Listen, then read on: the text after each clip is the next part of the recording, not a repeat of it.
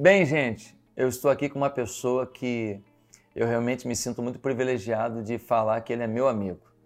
É um pastor que tem fases de sua história e cada uma delas marcadas pelo amor à igreja brasileira e amor à igreja local. Uma pessoa apaixonada, enfim, pela igreja. Estou falando de alguém que você conhece. Luciano Subirá, palestrante internacional, pastor da igreja da comunidade Alcance e alguém que tem abençoado todas as igrejas do Brasil. Pastor Luciano, me fala um pouquinho sobre sua perspectiva, sua visão sobre o Brasil que a gente está vivendo hoje. Qual é a realidade que você acha que a gente está enfrentando e o que, que a gente precisa é, começar a trabalhar junto à igreja brasileira para o momento que a gente vive? Bom, eu acho que uma, uma boa maneira da gente falar isso, Zé, é, é alimentar a esperança das pessoas em relação ao futuro da igreja. Até mais do que o da nação. É, porque muitas vezes as pessoas focam demais naquilo que é que está errado, que precisa arrumar, que é problemático. Então, normalmente, na minha conversa com alguns líderes, o cara diz, cara, tu roda o Brasil todo, deve ver muita coisa errada por aí. Digo, vejo, mas vejo muita coisa boa. Deus está escrevendo uma história linda na nossa nação, Deus está fazendo coisas extraordinárias através da igreja. E eu acho que não é nem só aquela questão qual a metade do copo olhar. Eu acho que a coisa boa é mais da metade. Hum. Né? Então eu, eu nem colocaria só nesses termos. Eu gosto de lembrar as pessoas que quando Jesus contou uma parábola lá em Mateus 21 sobre os dois grupos de, de lavradores a quem foi entregue a vinha, é, é óbvio a interpretação do texto que o primeiro grupo eram os judeus, não ouviram os servos, foram cobrar os frutos, mataram, que eram os profetas, depois o filho. Aí ele diz: Vos será tirado o reino de Deus, falando do primeiro grupo, e será dado a um outro grupo que a seu tempo deu os frutos. Né? Então Jesus está falando da mudança do povo encarregado de propagar o reino, e obviamente ele está falando da igreja dos gentios. E ele diz que esse grupo iria entregar os frutos. Então, assim, a gente tem que lembrar que a igreja nasceu debaixo de uma palavra do próprio Senhor da igreja, de que a gente ia completar a missão. Então, não podemos tapar o sol com a peneira e fingir que não tem problema e coisa para melhorar. Mas nós vamos chegar lá. Então, assim, é, rodando esse, esse Brasil é uma coisa que me empolga e, e, não só me empolga, me ensina, porque as pessoas têm muito a nos, nos aprender. É, é essa coisa extraordinária que Deus está fazendo na igreja. Eu acho que chamando a gente cada vez mais para entender a igreja, o foco e o papel da, da igreja. Né? Outro dia alguém falou para mim, poxa, alguns de vocês pastores querem sobrecarregar o povo com trabalho. Eu digo, não, não, não. Nós só estamos ajudando o senhor da igreja a dividir a tarefa que ele deu, porque senão parece que é a gente que quer fazer a igreja crescer, ou que a gente está preocupado conosco. Então, essa própria parábola que eu citei, diz que ele arrancou a, a vinha do primeiro grupo porque eles não deram fruto, né? E deu para o segundo porque eles iriam dar. Então, assim, é, alguém pode ser substituído pela negligência em, em entregar os frutos, a Bíblia está cheia de exemplo desse. Então, é, eu percebo que há um movimento de Deus tentando despertar a igreja para viver o lugar de frutificação, de ganhar alma, de cuidar. É, eu, eu consigo vislumbrar um futuro onde nós não vamos só brincar de ser igreja, mas vamos ser, como você falou na, na sua palavra aqui no, no evento, um exército fazendo diferença nas ruas no Vale de Fora. Então, é, temos a necessidade de muito ajuste. Ainda bem que Deus não espera nenhum de nós ser perfeito para nos chamar, senão nenhum de nós estava lá. Então, nesse exército de imperfeitos, ainda precisa de muito conserto, mas eu, eu vejo assim, não é só otimismo, é constatação, soma-se a isso um pouquinho de fé, eu vejo um, um horizonte de uma igreja muito frutífera. Glória a Deus. Luciano, eu te conheço já como preletor em várias conferências e congressos e também como pastor local. E sei da sua competência também no pastorado local, já estive lá na sua igreja e a gente vê que você realmente consegue fazer uma coisa e outra. Hoje, Luciano Subirá, como se encaixa nesse contexto de avivamento, nesse contexto de multiplicação, de geração de frutos na igreja brasileira? Qual é o, qual é o próximo projeto de Deus na sua vida? É, eu, já, eu, já, já tive uma fase distinta de hoje. Por 25 anos, isso completou em dezembro de 2018, é, o pastorado foi a minha atividade principal. Então, assim, viajar, tocar igreja, o aspecto itinerante era não só a menor parte da minha semana, mas era, era uma tarefa secundária, ele tinha uma, uma importância menor. Desde dezembro de 2008, eu, apesar de estar muito envolvido na igreja e na supervisão, eu passei o, o pastorado da igreja em Curitiba para o Marciano, discípulo que eu comecei a igreja na casa dele. É, e hoje o, o, o, itinerante, eu diria, o servir o corpo de Cristo, ele, ele é minha tarefa principal. Mas eu acredito que esses 25 anos foram talvez o, o grande treinamento, né? porque a ideia é levar para essas igrejas é, algo que fortaleça o funcionamento da igreja no dia a dia. Né? Então, tentar ajudar aquela, aquela liderança a viver o melhor de Deus. Obviamente, as, as conferências têm a ideia de proporcionar um impacto, um despertamento, mas que produza um resultado útil lá dentro. Agora, de forma específica, na minha tentativa de ser útil a, a fortalecer as igrejas, é, eu diria que o ensino, que é meu principal chamado, mas não apenas a ideia de tentar estabelecer a, a doutrina, mas especificamente algumas chaves, né? porque o reino de Deus é construído de princípios. Se a gente entender o princípio, se mover dentro dele, vai fazer toda a diferença. Então, é ajudá-los a entender essas chaves.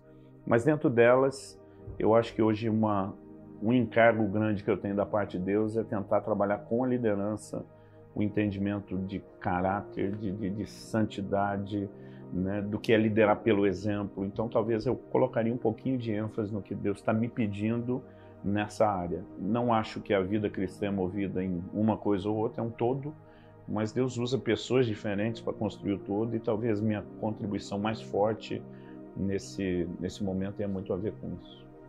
Você é muito conhecido por falar sobre a pessoa do Espírito Santo, a doutrina do Espírito Santo e chamando a igreja para a santidade, inclusive o seu livro trata disso com muita sabedoria, com muita revelação de Deus.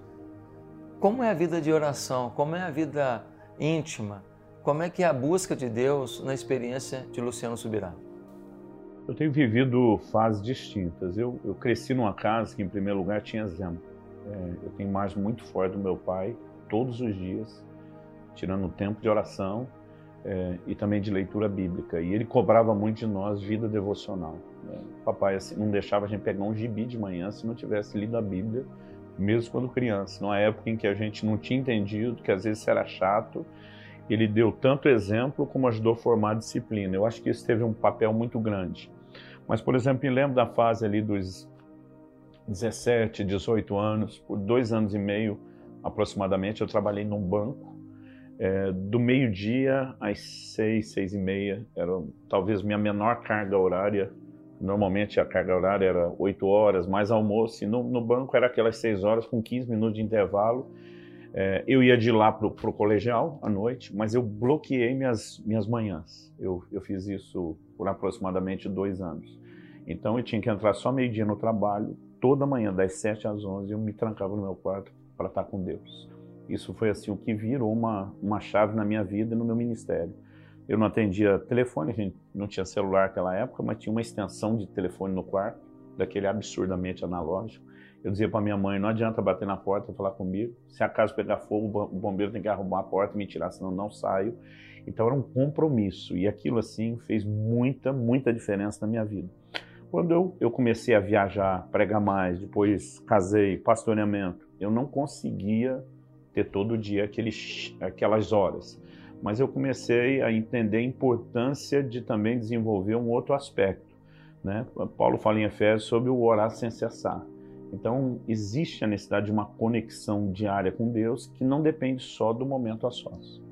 Isso não significa que a gente não precisa do momento a sós. Eu acho que são duas coisas. Mas antes eu treinava muito, eu fecho a porta no quarto, quando saí dali, parece que esqueci o resto. Talvez por me sentir muito abastecido, não sei.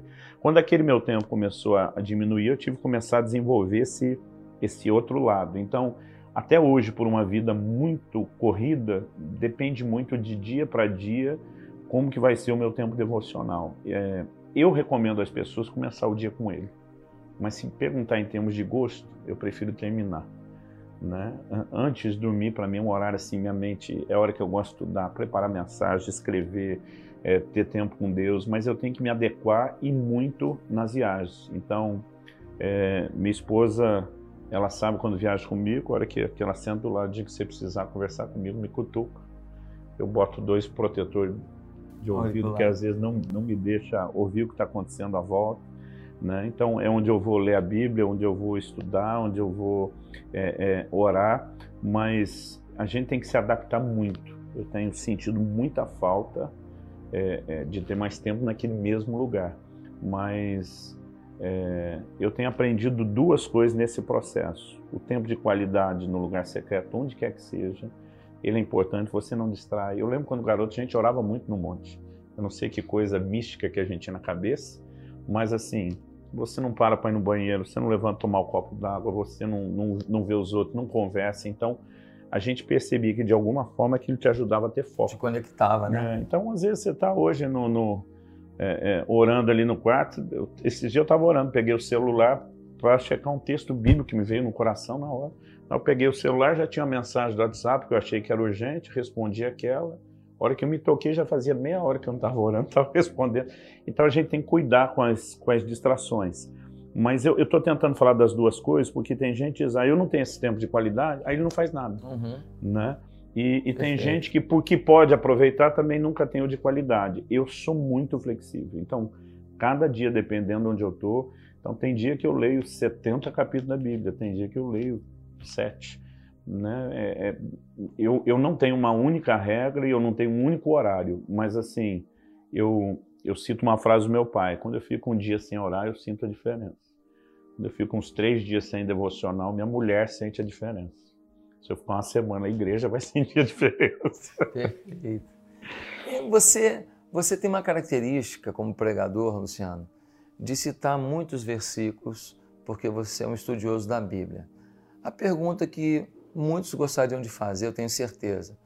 Você tem algum sistema de armazenamento dos versículos em que você vai precisar de um versículo para determinado assunto, você acessa esse sistema seu de armazenamento ou é só o que o Espírito Santo traz à memória na hora da preparação de um sermão?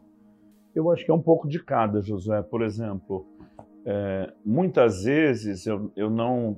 Alguém me perguntou outro dia: você estuda, passou a estudar a Bíblia, que entendeu que tinha que pregar?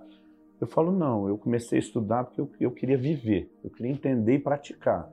É, esse foi assim o ponto principal. Eu sabia que eu seria um pregador, mas não achava nem que eu ia, na hora da pregação, comunicar tudo é, é, o, que, o que você tem dentro de si como convicção. Mas é, essa sede de querer entender, amarrar as coisas com, com não só com a lógica, mas com a doutrina, eu acho que ela também tem a ver não só com o meu treinamento, minha escola. Meu pai era daqueles assim, tudo tinha que ter base bíblica. Acho que foi um treinamento rígido. Mas eu acho que tem a ver com o chamado. Eu sinto assim, você quer me ver realizado, eu poder dar aula e ter tempo para ir fazendo as amarrações, as construções. Eu não acho, é, sinceramente, que é a única e nem tão pouco a melhor forma. É apenas uma forma a mais. Né? Eu fico impressionado, por exemplo, quando o pastor Eibe prega, como ele simplifica as coisas. Quando você está discutindo com ele, a, o, o, nível de argumentação, de, de raciocínio, profundidade é altíssimo. Quando ele vai pregar, ele faz questão de, de simplificar. E ele faz intencionalmente, ele não faz questão de mostrar os outros o que sabe, ele quer que aquilo entre.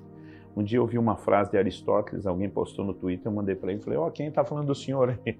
A frase dizia: pense como pensam os sábios, mas fale como falam simples. Né? Então eu, particularmente, admiro quem consegue simplificar e, e fala muito em menos. É, mas a minha, a minha característica, talvez por ter a ver com o chamado, né? É, é, muitas vezes eu, eu, eu, faço questão de ampliar, de tentar mostrar, olha, a Bíblia tem padrões, ela tem repetições que não são só informação, são ênfase, mas eu acho que tem muito a ver com a característica. Então, às vezes acontece de na preparação eu estou refletindo para amadurecer, eu junto aquilo. Mas há momentos eu tenho experiências que aquilo que eu nem tinha refletido, na hora que eu sento debaixo de uma direção de Deus para preparar, eu começo a ver, enxergar, entender então, assim, o melhor da mensagem para mim é essa hora que eu estou pregando para mim mesmo. Eu acho que é a que eu mais me divirto. Muito legal. Que eu mais aproveito. Gente, esse papo com o Luciano tá bom demais. Não deu num vídeo só, não. Senão ninguém ia também ter tempo para ficar assistindo tanta coisa. Você quer assistir a segunda parte? Segue lá no canal do YouTube, você vai gostar demais. A segunda parte tá melhor que a primeira. É Deus agindo, Deus falando através da vida desse homem de Deus. Vai lá!